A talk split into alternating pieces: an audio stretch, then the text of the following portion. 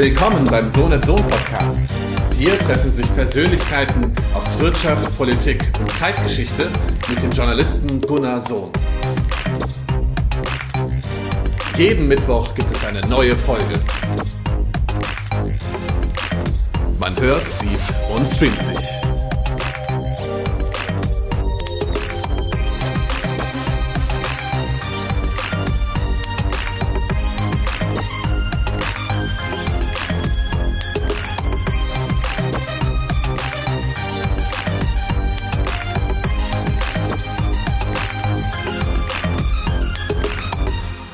Wir machen ja schon seit geraumer Zeit dieses Sendeformat, wo wir uns mit äh, Wirtschaftsbranchen beschäftigen von der Personalmanagement-Seite. Dieses Mal ähm, ist die Wirtschaftsbranche Energie und Nachhaltigkeit auf der Tagesordnung. Das Thema, die Belegschaft ist der Chef, radikaler Versuch oder New Work. Und mit dabei in der Runde sind äh, Marion äh, Röwekamp, Vorständin von Personal und Recht äh, EWE AG, Fünf größ größtes Energieversorgungsunternehmen in Deutschland, auch ähm, ähm, aktiv im Bereich der Telekommunikation und der IT. Dann ist noch dabei Professor Lutz Becker, Studiendekan Sustainable Marketing und Leadership an der Hochschule Fresenius in Köln. Ja, Mitorganisator der Next Economy Open und vieler anderer Projekte. Und dann Uwe Lübbermann von Premium Cola, der Geschäftsführer. Und Uwe, mit dir fangen wir direkt an. Du bist ja, sag mal, einer der Pioniere dem, beim Thema Unternehmensdemokratie und ähm, ja, neue Formen der Partizipation. Du legst es auch besonders radikal aus. Vielleicht fangen wir mit deiner Sichtweise an. Wie wichtig äh, ist es denn, ähm, unternehmensdemokratisch unterwegs zu sein? Ähm, wie siehst du, sag mal, die Rolle deiner Belegschaft? Ist die Belegschaft der Chef oder äh, wie, wie orientierst du dich in deinen Managementphilosophien? Ja, danke erstmal für die Einladung. Äh, ich würde gleich mal höflich widersprechen wollen bei so zwei Begrifflichkeiten. Äh, und zwar habt ihr mich als Geschäftsführer angekündigt. Das ist natürlich eine Rolle, die ich so für mich nicht haben äh, will. Ich bin der Inhabende und der Gründer eines Getränkekollektivs, so ist das. Aber das war's auch schon. Und ich beziehe das, was ich sozusagen euch mache oder vorstellen will, auf viel mehr Menschen als die, die woanders als die Belegschaft gelten würden. Das Unternehmen an sich produziert äh, eine Cola, die ist ganz schlicht und zurückhaltend, nichts Besonderes groß dran, äh, viel Koffein nur drin, das war's. Und wir sind seit äh, über 20 Jahren am Markt. Vorgestern hatten wir 20-jähriges Jubiläum. Und wir betrachten dieses Thema Unternehmensdemokratie so, dass alle von uns Betroffenen, also die Mitarbeitenden, aber auch die Lieferantinnen und Lieferanten, die Kundinnen und Kunden, durchs Betroffensein eine, eine Mitspracheberechtigung haben. Und deswegen laden wir alle diese Betroffenen ein, bei den Unternehmensentscheidungen in einem Online-Format, auch vor der Pandemie schon, alles online, gleichberechtigt mitzuwirken und statten sie alle mit einem Veto aus, also mit Konsensdemokratie als Unternehmensdemokratie-Methode. Und damit arbeiten wir jetzt über 20 Jahre und haben viele Probleme nicht, die andere Unternehmen regelmäßig haben und können Potenziale nutzen, die andere Unternehmen nicht nutzen können. Aber das Modell hat auch nicht nur gute Seiten, es hat auch äh, schwache Seiten. Und jetzt bin ich gespannt, nach was ihr zuerst fragt. Nach den schwachen Seiten muss man nicht fragen, aber wenn man, sag mal, basisdemokratisch unterwegs ist oder wenn man mit Vetorecht arbeitet, ist ja auch die Frage, dass äh, es natürlich auch immer mal kritische Entscheidungen gibt, beispielsweise wenn es um Entlassungen geht, ja, ähm, oder Lieferantenwechsel oder viele andere Dinge. Also es gibt ja natürlich auch Zielkonflikte, die man vielleicht dann nicht im Konsens lösen kann. Wie gehst du damit um? Also was ich euch sagen kann, ist, dass wir in über 20 Jahren Betrieb nur dreimal Situationen hatten, in denen wir keinen Konsens erreichen konnten. Zwei dieser Situationen betrafen letztlich eine Geschmackssache, also Etikettendesign, Etikettentext auf der Vorderseite. Die dritte Situation war eine Fehlproduktion, doppeltes Koffein drin, muss unverzüglich zurückgerufen werden. Diese drei Situationen gab es, was im Umkehrschluss heißt, alle anderen Situationen konnten wir letztlich doch einvernehmlich lösen. Wir sind Menschen, wir haben Diskussionen, wir haben Meinungsverschiedenheiten, wir geraten auch mal in Streit, das ist ganz normal. Aber nichts von dem, äh, was wir in den letzten 20 Jahren besprochen und auch gestritten haben, ist so sehr eskaliert, dass wir uns vor Gericht hätten treffen müssen. Wir hatten nämlich keinen einzigen Rechtsstreit, obwohl wir auch keine schriftlichen Verträge haben. Also eigentlich viel Raum für Missverständnisse und Probleme, die man aber gleich sozusagen auflösen kann, wenn man sich bemüht, mit allen Betroffenen so umzugehen, wie das eigentlich die gleiche Menschenwürde nur bedeuten würde. Das heißt, wenn jemand sich meldet und irgendwie ein Thema hat oder wir uns nicht einig werden oder irgendwas da im Argen liegt, dann hat das Gründe und über die müssen wir reden und die müssen wir ausräumen. Und das lässt sich fast immer ohne sogenannte harte Entscheidungen machen. Oder wenn doch, dann ist es eben im Zweifel sehr selten. Wir haben eine Regelung für den Rauswurf von Leuten, die bedeutet Konsens minus eins. Also wenn wir dich jetzt nominieren wollten, rausgeworfen zu werden, dann könnte jede Person das tun, dich zu nominieren. Dann würden wir diskutieren und du könntest weiter mitreden, aber dein Veto würde nicht zählen. Was andersrum heißt, alle anderen haben das Vetorecht, deinen Rauswurf zu verhindern. Und das ist eine sehr schwer umsetzbare Kündigungsregel. Oder andersrum, dein Job ist sehr sicher. Und genau das wollen wir so haben, damit die Menschen eben in Verantwortung gehen und sich dabei eben sicher genug fühlen. Und Rauswürfe hatten wir tatsächlich auch nur zwei in 20 Jahren. Äh, das ist jetzt nicht perfekt. Perfekt sind wir auch nicht. Aber immerhin einer nur alle zehn Jahre. Also damit kann ich auf gewisse Weise leben. Ja, aber dann, wenn, sag mal, eine Geschichte wie ein Herauswurf äh, Coram Publico dann diskutiert wird, ist es ja, sag mal, auch eine Frage, die man ähm, selber vielleicht gar nicht möchte. Also äh, ich möchte nicht, dass, sag mal, andere darüber Bescheid wissen, dass vielleicht mein Job wackelt oder dass ich vielleicht äh, das Unternehmen verlassen äh, möchte. Also ich hätte beispielsweise keinen Bock, dass das öffentlich diskutiert wird oder zumindest Firmen öffentlich diskutiert mhm. wird. Wir anonymisieren das natürlich. Also es würde dann eine Person, die Folgendes getan hat, in folgender Rolle ist, so würde das umschrieben. Und du könntest dich äußern, ohne zu erkennen zu geben, dass du selbst diese Person bist. Du kannst natürlich auch dich sozusagen outen, aber das wird nicht einfach vorausgesetzt aus dem Grunde, du beschreibst. Manche mögen das vielleicht gar nicht. Deswegen anonymisieren wir solche Debatten.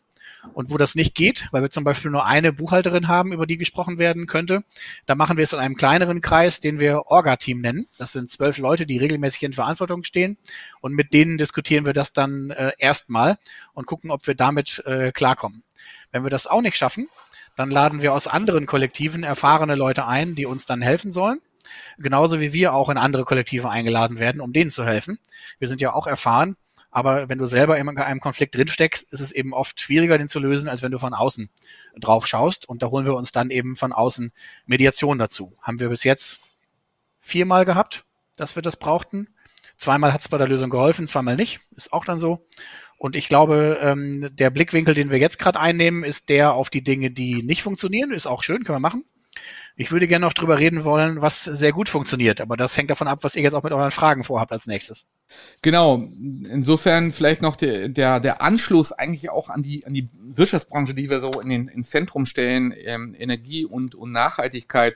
Inwieweit ähm, ist einmal die Frage der radikalen ähm, Organisation einer, einer, eines Unternehmens nach urdemokratischen Gesichtspunkten dann auch geeignet, diese ähm, neuen Themen wirklich darzustellen, also wie Nachhaltigkeit, äh, Ökologie etc. Ihr seid ja im Mehrwegsektor auch aktiv, äh, dezentral dann auch organisiert, dass man also wenig ähm, Lieferwege habt. Also wie, welchen Vorteil hat es, wenn man sein Unternehmen so konzipiert, auch diese Themen dann darzustellen? Also erstmal würde ich wieder höflich widersprechen wollen, weil du meintest, das sind neue Themen, aber die sind nicht neu. Äh, ich habe mit unserem Bierbrauer das Stichwort Nachhaltigkeit besprochen. Der ist im 1000 Einwohner Dorf äh, seit 200 Jahren mit seiner Brauerei. Also er natürlich nicht selbst, aber eben in der Generation. Und er sagt, ähm, die Umwelt hier zu schützen ist ganz klar Eigeninteresse. Ich wohne hier, ich habe hier meinen Anbau, ich will hier meine Brauerei betreiben.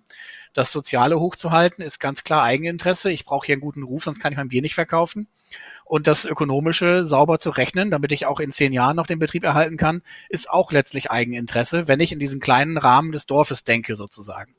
Und was wir letztlich tun, ist nichts anderes, als mit all den Betroffenen, die wir haben, nämlich 1700 gewerbliche Partnerinnen und Partner, ein virtuelles Dorf aufzumachen, in dem wir quasi die gleiche soziale Kontrolle, wenn man so will, und das gleiche gemeinsam anschauen und absprechen, äh, in ein riesiges virtuelles Dorf äh, verlagern. Und da müssen wir dann eigentlich nicht mehr viel tun, außer zwei äh, Dinge ausräumen, die andere Unternehmen für normal halten. Das erste ist die Gewinnmaximierung. Die Gewinnmaximierung der Inhabenden, sage ich mal, ähm, von denen, die die Arbeit gemacht haben, den Gewinn erwirtschaftet haben, die darf aus meiner Sichtweise nicht unbegrenzt sein, sondern das muss es Grenzen geben. In unserem Fall haben wir es radikalisiert. Wir haben einen Einheitslohn, der für mich natürlich genauso gilt. Und das Unternehmen hat keine Gewinnziele, So, das muss man nicht so radikal machen, aber es braucht auf jeden Fall eine Grenze. Es kann nicht sein, dass drei Männer auf der Welt so viel Besitz anhäufen dürfen wie die Hälfte der ärmeren Weltbevölkerung zusammen, während davon wiederum 700 Millionen Menschen Hunger leiden. Das geht nicht, da brauchen wir Grenzen. Und das Zweite, wie wir da hinkommen können, ist relativ einfach, behaupte ich jetzt. Wir müssen all den Betroffenen die Entscheidungsmacht an die Hand geben, äh, Vorschläge oder Entscheidungen zu ihrem Nachteil oder zum Nachteil der Umwelt ganz elegant durch ein Veto blockieren zu können. Dann sind wir nämlich gezwungen, mit allen Betroffenen gemeinschaftlich Lösungen zu finden, die alle Betroffenen auch berücksichtigen und sind auch gezwungen, die Umwelt so zu behandeln, dass unsere Kinder und Enkelkinder auch noch einen lebensfähigen Planeten haben. Und das ist relativ einfach durch ein bisschen Demokratisierung. Das muss ja nicht so radikal sein, wie wir das machen. Gut, dann haben wir als Entree jetzt mal schon mal einige Punkte, an denen wir uns reiben können. Marion, ähm, wie siehst du, sag mal, dieses Modell, was, sag mal, Premium Cola aufgezogen hat? Neues Thema ist natürlich, Uwe, Nachhaltigkeit und Mehrweg nicht. Äh, ich, das gibt's schon seit Jahrzehnten und, und äh, jetzt, ich meine natürlich, dass diese Ziele jetzt wieder durch die äh, unterschiedlichen politischen Vorgaben noch eine stärkere Rele Relevanz bekommen, auch gerade die klimapolitischen Vorgaben, die wir so haben, aber das nur am Rande. Aber Marion, äh, wie siehst du das, diesen, diesen radikal-demokratischen Weg in Unternehmen? Also ich hatte ähm, Uwe ja schon ähm, an anderer Stelle schon mal, Uwe, wir haben uns schon mal kennengelernt, als ich noch bei der Deutschen Bahn war. Da hast du mal in einem meiner Führungskräfte-Tagung kurz vor Weihnachten auch dazu berichtet. Ähm, ich, ich finde, dass es in, in, in, in der Spannbreite natürlich verschiedene Ansätze geben muss. Was ich dem Grunde nach gut, richtig und wichtig finde, ist, dass unsere Mitarbeitenden, Männer wie Frauen, äh, deutlich mehr beteiligt werden müssen in der Art und Weise, wie wir ähm, unsere äh, Unternehmen gestalten und nach vorne ausrichten. Denn eines, und das erleben wir bei EWE e an ganz vielen Stellen, eines ist auch klar, unsere Mitarbeitenden selbst haben oft sehr, sehr gute Ideen und Ansätze, wie wir als Unternehmen besser werden können. Also beispielsweise diskutieren wir gerade sehr stark über eine sogenannte End-to-End-Verantwortung in den Prozessen. Ja, das ist ein ganz wichtiges Element, in der Schnelllebigkeit der Zeit, die wir gerade durch die Digitalisierung auch haben, dafür Sorge zu tragen, dass sich die Menschen in dem Prozess gemeinsam darum kümmern, dass der auch wirklich von A bis Z funktioniert. Und äh, wenn ich da nicht ein, ein, ein Vertrauen in die Menschen habe, in die Organisation, nicht schaffen, die Verantwortung auch wirklich zu übergeben. Also vor dem Hintergrund sage ich, ich glaube, dass man vieles, Uwe, von dem, was ihr macht, durchaus übernehmen kann nicht alles äh, so wie, wie radikal, wie du das tust, werden wir das machen. Wir sind unseren kommunalen Anteilseignern und ähm, auch unserem Finanzinvestor verpflichtet, die Ergebnisse zu erzielen, die wir versprochen haben. Da müssen wir auch liefern. Das, da liefern wir auch. Aber in dem Rahmen haben wir natürlich auch genügend Möglichkeiten durch die Einbindung nicht nur der Führungskräfte, aber auch der Führungskräfte und der Mitarbeitenden trotzdem andere Schritte zu gehen. Und das ist, das will ich schon auch offen sagen, für einen, den Energieunternehmen unserer Größe schon auch ein Riesenschritt.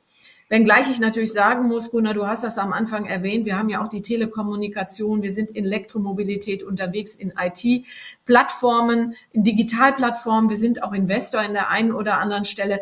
Das hilft uns natürlich auch in der gesamten Brandbreite des Geschäfts dann auch gute Schritte nach vorne zu kriegen. Vielleicht ein Punkt noch. Ähm, wir haben die äh, äh, agilen Arbeitsweisen natürlich auch in unserem Unternehmen, aber nicht in der vollen Bandbreite können wir völlig agile Organisationen im Moment so abbilden und wollen das auch nicht. Denn wir müssen, sind auch verantwortlich für Netzsicherheit. Und da kann ich, sagen wir mal, in agilen Strukturen sicherlich Projekte managen, aber es braucht eine ganz klare Struktur, wenn es um die Aufrechterhaltung unserer Netzstabilität geht. Da muss jeder wissen, was er zu tun hat. Da gibt es dann auch kein Wenn oder Aber. Ähm, Lutz, eine Frage an dich. Du hast dich ja auch mal hm, ausführlicher mit äh, Premium Cola beschäftigt und mit einigen anderen Unternehmen, die so mal eine vorbildliche Arbeit auch im Nachhaltigkeitsmanagement äh, leisten. Wir haben ja auch darüber mal diskutiert, die Frage, wie glaubwürdig ist das, was sagen wir, Unternehmen machen, vor allen Dingen im Aspekt Klimapolitik, Nachhaltigkeit. Ähm, ist, sag mal, das Modell, was, was Uwe fährt, vielleicht auch ein Instrument, um eben nicht Greenwashing zu betreiben oder wie viele andere große Firmen, die das Thema Nachhaltigkeit komischerweise beim Marketing eher aufhängen? Ähm, wie siehst du das? Ja, also ähm, wir haben ja natürlich immer diese Neigung zu Greenwashing. Ja, also ich kann äh, zum Beispiel Zertifikate kaufen, die es eigentlich in der Form äh, nicht die Realität widerspiegeln, zum Beispiel, oder ich kann also wirklich ernsthaft versuchen, äh, Nachhaltigkeitsmaßnahmen dann in der Organisation umzusetzen. Ich glaube, der erste Schritt ist immer Transparenz, ja, und auch eindeutige Regeln. Äh, ich habe jetzt gerade an das Beispiel von ähm, Uwe gedacht. Äh, wenn jemand zu euch kommt, der muss oder sollte natürlich auch sich in diese Regeln einkaufen. Also das heißt, er sollte die Regeln oder sie sollte die Regeln kennen und die dann auch entsprechend akzeptieren. So funktioniert eigentlich jede Organisation, dass man auf Basis gemeinsamer Regeln dort eintritt und diese Regeln dann erstmal anerkennt. Und ähm, dann, dann, sehe ich da eine, eine, recht große Chance drin. Und ich glaube auch eben, dass es sehr unterschiedliche Situationen gibt. Ich nehme jetzt dieses Beispiel äh, von EWE e jetzt gerade. Ähm, ich glaube, das Dümmste wäre, wenn die Feuerwehr, wenn es brennt, einen agilen Stuhlkreis machen würde. Das ist sicherlich völlig falsch, ja. Aber man muss dann transparent äh, machen, in welchem Modus man sich denn gerade befindet. Ja, es gibt, es gibt auch bei der Feuerwehr Situationen, wo es durchaus Sinn macht, äh, im Stuhlkreis zu sitzen, Dinge zu diskutieren und so weiter und so fort. Aber das ist ein anderer Modus. Und dann muss man eben deutlich machen, was sind eigentlich die Modi, in welchem Modus sind wir gerade und gibt es vielleicht auch Dinge, die nicht diskutierbar sind. Ja, das sind einfach Regeln, die man sich selber gibt, an die man sich hält, Gebote in dem Sinne. Stuhlkreis ist ein nettes Stichwort. Äh, Uwe, es gibt sicherlich Situationen oder auch Entscheidungen, die müssen automatisch laufen. Also wenn Bestellabwicklung gefragt ist oder natürlich auch mit Lieferanten bestimmte Dinge dann äh, gemacht werden müssen. Es muss auch Automatismen geben. Nicht alles kann man diskutieren, oder? Also wir unterscheiden in drei Gruppen von Themen, die es zu diskutieren und zu entscheiden gilt. Die erste Gruppe wären Einzelentscheidungen, also wo du arbeitest, was du arbeitest, wie lange, mit welchen Werkzeugen. Das ist alles erstmal deine freie Entscheidung. Deswegen hatten wir auch vor der Pandemie noch nie ein Büro, womit du quasi deinen Wohnort fremdbestimmt hättest, sondern du hättest immer schon arbeiten können, wo du wolltest. Und diese Entscheidungen sind sehr häufig an einem typischen Arbeitstag, aber die kannst du schnell treffen, weil es eben deine eigenen sind. Die zweite Gruppe sind Entscheidungen, die andere Menschen betreffen beispielsweise Logistik zu einem Festival. Da brauchen wir die Menschen auf dem Festival, wir brauchen die Logistik, wir brauchen die Produktion, wir brauchen alle davon Betroffenen. Die Entscheidung da gemeinschaftlich zu treffen, dauert ein bisschen länger, als wenn einfach jemand bestimmen würde. Die Qualität ist aber viel höher und auch die Akzeptanz ist viel höher, wenn du es gemeinsam machst. Und diese Entscheidungen dauern eben länger, aber die sind seltener. Und die ganz großen Fragen, Strategie, Kalkulation, wie überleben wir so eine Pandemie, das sind Dinge, die noch seltener sind, die auch noch länger dauern aber wo es noch sinnvoller ist, mehr Meinungen, Erfahrungen und mehr Fachwissen dazu an Bord zu holen, um gerade bei den großen Fragen sich nicht auf eine Minderheit an Köpfen zu verlassen, die zufällig an der Spitze ist, sondern auf die, eine breit getragene Gemeinschaft, die das dann trägt mit den Entscheidungen, mit dem Wissen und auch mit der Umsetzung, die danach folgen muss. Marion, ähm, ihr ähm, stellt euch ja auch, sagen wir, den neuen Themen und versucht dann auch stärker die äh, Mitarbeiterschaft äh, einzubeziehen, gerade wenn es um das Thema geht, den Herausforderungen der Zukunft, wie zum Beispiel demografischer Wandel, ähm, Fachkräftemangel etc. Also ihr habt ja auch, sag mal, viele Dinge auf der Agenda, wo ihr dann auch äh, die Organisation mit einbeziehen wollt. Kannst du das vielleicht mal an Beispielen darstellen, wie ihr mit diesen Themen umgeht? Ähm, ich habe dein letztes Gunnar nicht mehr ganz gehört, weil du warst jetzt irgendwie ein bisschen weg. Also wie gehen wir damit um? Erstmal ähm, kann ich mal in aller Klarheit sagen, da sind wir vielleicht sogar auch ähnlich wie Uwe unterwegs. Wir fünf, wir sind ja fünf Vorstände, äh, ich die einzige Frau im Vorstand, aber fünf Vorstände. Wir haben uns selber zur Aufgabe gemacht, ähm, A, sehr nahbar und B, auch sehr transparent zu sein. Also Beispiel, ähm, jeder von uns, gibt es vielleicht auch in anderen Unternehmen, aber für, für, für EWE e war das ein Riesenschritt vor äh, fast vier Jahren, schreibt einmal im Monat einen, im Konzernportal einen Blog zu einem Thema. Ne? Also ich werde am Montag das Thema Impfen haben, habe ich mir jetzt überlegt. Und da ist das unsere persönliche Meinung, äh, die wir dann auch kundtun und wo wir über diesen Blog auch anregen, mit uns zu diskutieren. Das ist ähm, zwischenzeitlich ein, ein gern gesehener Blog. Wir hatten zwischendrin schon mal überlegt, ob wir den so abschalten. Das werden wir aber nicht, weil die Mitarbeitenden wollen das haben. Und wir haben das jetzt erweitert auch auf die nächste Führungsebene, die auch schreiben soll, was sie bewegt. Das ist ein Punkt, ne? nur ein Punkt. Ähm, aber es ist ein wichtiger Punkt, weil darüber geben wir natürlich auch Orientierung. Das Zweite ist, dass wir in, in ganz vielen Bereichen natürlich Projekte haben. Ähm, Lutz, du hast das gesagt. Es gibt eben auch Situationen, auch im, im Netz, aber auch an anderer Stelle, wo ich natürlich anders zu Ergebnissen kommen kann. Da machen wir A, Mitarbeiter fit, das zu tun über agile Arbeitsweisen, die zu lernen. Wir haben eigene agile Coaches und wir fordern auch verstärkt, ich insbesondere auch mit dem Diversity-Aspekt, will ich auch in aller Offenheit sagen, dass sich die richtigen Menschen für Projekte zusammentun. Also wir wollen nicht, dass Hierarchie orientiert gearbeitet wird, sondern wir wollen, dass die richtigen Menschen zusammensitzen mit ihrer Expertise, um beispielsweise ein Produkt zu entwickeln oder Themen, die wir auch mal haben, die nicht so gut laufen, dann einer Lösung zuführen. Das heißt, wir, wir motivieren an jeder Stelle, wo es geht, ähm, dass sich Menschen beteiligen und einbringen, was dazu führt, und da hat die Pandemie natürlich auch geholfen, dass wir eine Reihe von Netzwerken haben, beispielsweise ein Netzwerk der agilen Interessierten von über 400, die sich virtuell zusammenfinden und gemeinsam daran arbeiten, EWE besser zu machen. Und das lassen wir im Moment auch alles parallel laufen, ob das Fehlerkultur ist, ob das Achtsamkeit ist, ob das eben ähm, agiles Arbeiten ist, Diversity ist, Frauennetzwerke, weil wir wollen, dass daraus eine Kraft entsteht, die uns nach vorne bringt. An manchen Stellen sehen wir auch, dass wir noch besser hätten drauf hören müssen ja, ähm, und, und, und jetzt vielleicht uns das eine oder andere auf die Füße fällt, aber wir sind dann natürlich lernfähig und sind ziemlich sicher, dass genau dieser Weg uns auch zum attraktiven Arbeitgeber weiterhin werden lässt, den wir in der Region hier oben zweifelsohne sind. Aber wir müssen natürlich, und da hast du recht, Gunnar, auch nach vorne gucken. Die Demografie schlägt zu. Wir haben bei unseren Ausbildungen immer noch sehr, sehr gute Bewerberzahlen, aber sie gehen auch zurück. Umso wichtiger eben aufzuzeigen, wie wir im Miteinander arbeiten wollen. Ihr habt ja auch einen internen Arbeitsmarkt, um sagen wir, einiges abzufangen, auch mit dem mit der eigenen Organisation. Also ihr baut natürlich auch dann auf die eigenen Arbeitskräfte. Korrekt. Also das ist für mich ein ähm, ganz wichtiges Element der Zukunft. Wir werden ja sehen, dass sich durch die Digitalisierung Arbeitsaufgaben weiterentwickeln, wenn nicht sogar wegfallen. Und da äh, bieten wir unseren Mitarbeitenden an, über Stärken-Schwächen-Analysen, übers Matching der eigenen Fähigkeiten mit Stellen, mal hinzugucken, wo ich mich denn noch hineinentwickeln könnte. Wir wollen dann auch die Menschen weiter qualifizieren. Das geht über den freiwilligen äh, Pfad in jedem Fall, aber auch da, wo Stellen dann echt wegfallen und wo wir sagen müssen, da funktioniert es nicht mehr.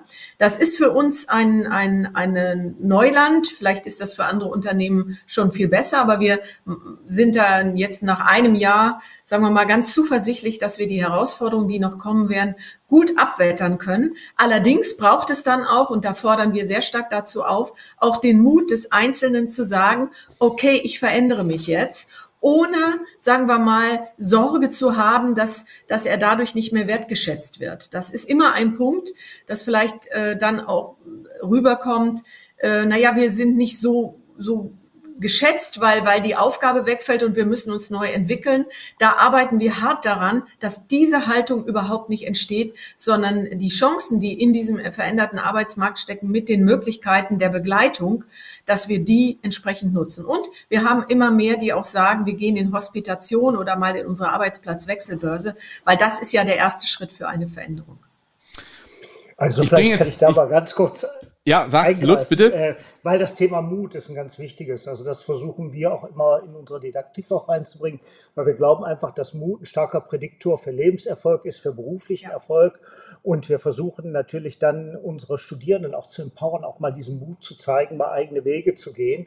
Und wir haben immer so da, am Anfang, wenn die Studierenden zum ersten Mal zu uns kommen, das Gefühl, die sind so sozialisiert, der Lehrer hat vormittags recht und nachmittags frei, was der Lehrer sagt, ja, was muss ich tun, um eine gute Note zu bringen. Und dann diesen Prozess äh, hinzubekommen, dass die dann anfangen, eigenständig zu denken, dass die ihre eigenen Visionen entwickeln. Ja, und ich hatte neulich noch mal das Bild, Uwe, wo äh, wir auf dem Ponton saßen. Und da habe ich doch dran gedacht, wow, aus denen ist alle was geworden. Das fand ich total klasse, noch dieses Bild zu sehen, weil das, wir hatten damals eine ganz heiße Diskussion in Hamburg und äh, da hatte Uwe auch so das Denken ein bisschen in andere Bahnen gebracht und das hat sehr viel Spaß gemacht. Der Uwe muss um 25 gleich in den nächsten Termin, weil er um halb dann nochmal einen Vortrag hat. Aber Uwe, dich nochmal zum Schluss ins Spiel zu bringen, brauchen wir auch andere politische Vorgaben. Es ist ja auch mal über eine Grundgesetzänderung nachgedacht werd, äh, worden, über die Meinungsfreiheit ähm, von ähm, Arbeitnehmerinnen und Arbeitnehmern äh, im Unternehmen. Um das einmal vielleicht explizit auszuformulieren äh, in der Verfassung, müssen wir das sagen wir, politisch anders noch flankieren oder was ist dein Ratschlag? Also wenn ich jetzt einen Link hätte zu dem Koalitionsentwurf von der Ampel mit Leseberechtigung, dann würde ich da, glaube ich, drei, vier Dinge reinschreiben. Das erste wäre, ähm, ich würde ungern bei so Videokonferenzen wie ein Gespenst aussehen und weiß gerade nicht, woran das liegt, aber das ist hier eine Kleinigkeit. Äh, das zweite ist, wir brauchen ein Mindesteinkommen für alle, was ausreichend ist. Und wir brauchen auch ein Maximaleinkommen für alle, was eine gewisse Deckelung bekommt.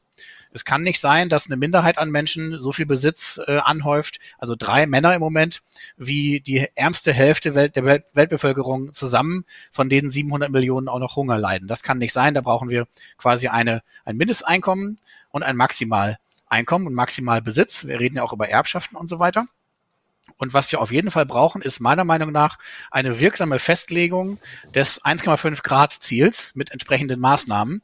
Denn wenn wir das nicht machen, dann können unsere Kinder und Kindeskinder und die danach kommen, äh, keine Welt mehr vorfinden, auf der sie wirklich vernünftig leben können. Äh, da wäre also noch viel zu tun. Ja, vielen Dank für die Anregung noch, Uwe. Die gehen wir dann natürlich gleich weiter. Ich würde mal Lutz noch mal ins Spiel bringen. Ähm, was muss denn, sag mal, politisch noch flankiert werden bei diesen ganzen Dingen, die auch jetzt Uwe noch mal gesagt hat? Also maximal Einkommen, minimal Einkommen. Ähm, das sind natürlich auch äh, sehr, sehr provokative Forderungen. Wie siehst du das? Also ich kann mich da im Prinzip auch anschließen. Ähm, gut, man kann das natürlich über den Preis regeln. Also ich bin ein großer Freund den Anti-Mengen-Rabatt, den es bei äh, Premium Cola gibt, fiskalisch einzuführen. Also das heißt sozusagen, äh, dass man eher eine progressive Steuer zum Beispiel hat oder dass man eben, äh, das kann man ja auch, ich sage jetzt mal, wenn ich ein Immobilienportfolio verkaufe, dann kann ich mir ja auch überlegen, dass der vielleicht eine höhere Steuer bezahlt als jemand, der sein als Oma, die ihr klein Häuschen verkauft. Ja, also ich glaube, das sind durchaus Ansätze, über die wir wirklich mal diskutieren müssten, weil im Moment ja tendenziell das Gegenteil passiert. Also wir haben eine große Übervorteilung der Kleinen durch große Systeme. Das sehen wir in vielen Bereichen unserer Gesellschaft. Und äh, wir haben überall eigentlich in Europa und in den USA die, diese Erosion des Mittelstandes, die ja nicht zufällig kommt, sondern die durch bestimmte institutionelle Arrangements kommt, durch Regeln kommt.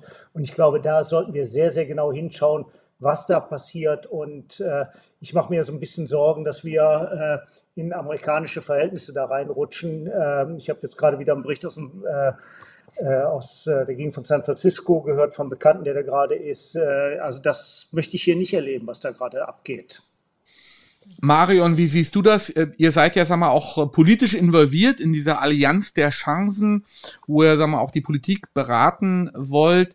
Wie siehst du, sag mal, jetzt den neuen Koalitionsvertrag vielleicht schon mal kurz quer gelesen und den Dingen, die jetzt in den nächsten vier Jahren geschehen müsste? Also ich glaube, was, was ein ganz wichtiger Punkt ist, deswegen bin ich ja auch, äh, oder sind wir als Unternehmen mit 26 anderen Teil der, der Allianz der Chancen. Wir müssen der Politik deutlich machen, dass wir in einem grundlegenden Wandel unserer Arbeitswelt sind. Ja? Und der grundlegende Wandel findet nicht in, äh, findet vielleicht auch in der Politik statt, aber konkret bei uns vor Ort in den Unternehmen.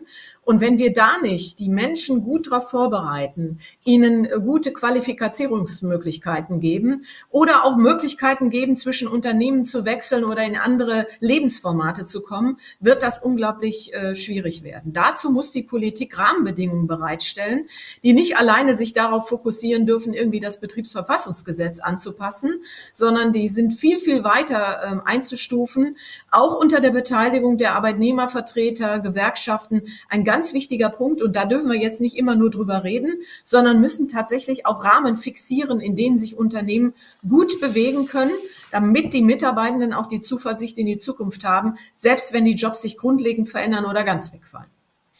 Wir haben jetzt noch die Chance, ähm, der neuen Regierung, der neuen Koalition was auf den Weg zu geben.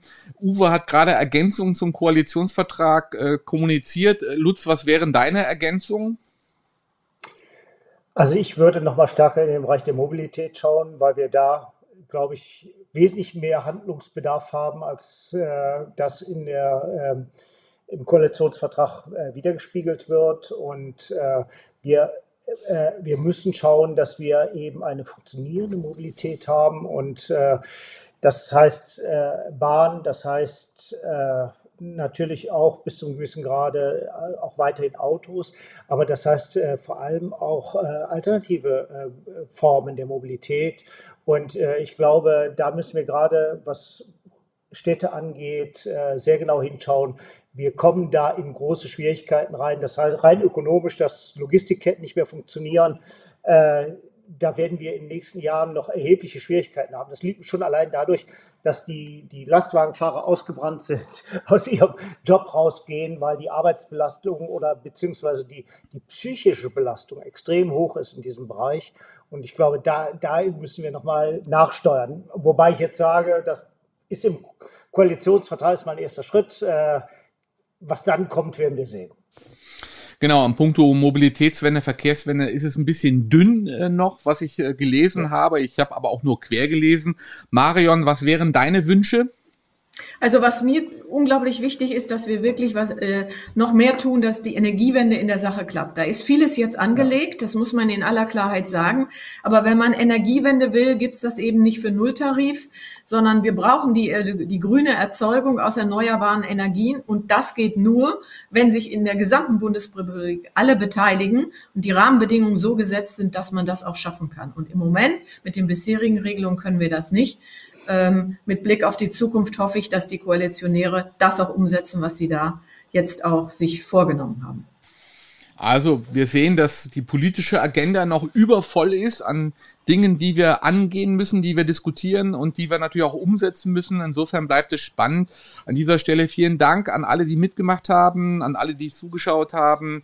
Die nächste ZB Spätschicht wird dann im Februar des nächsten Jahres äh, über die Bühne gehen. Ihr werdet natürlich rechtzeitig informiert über das Thema und über die Zusammensetzung und das genaue Datum.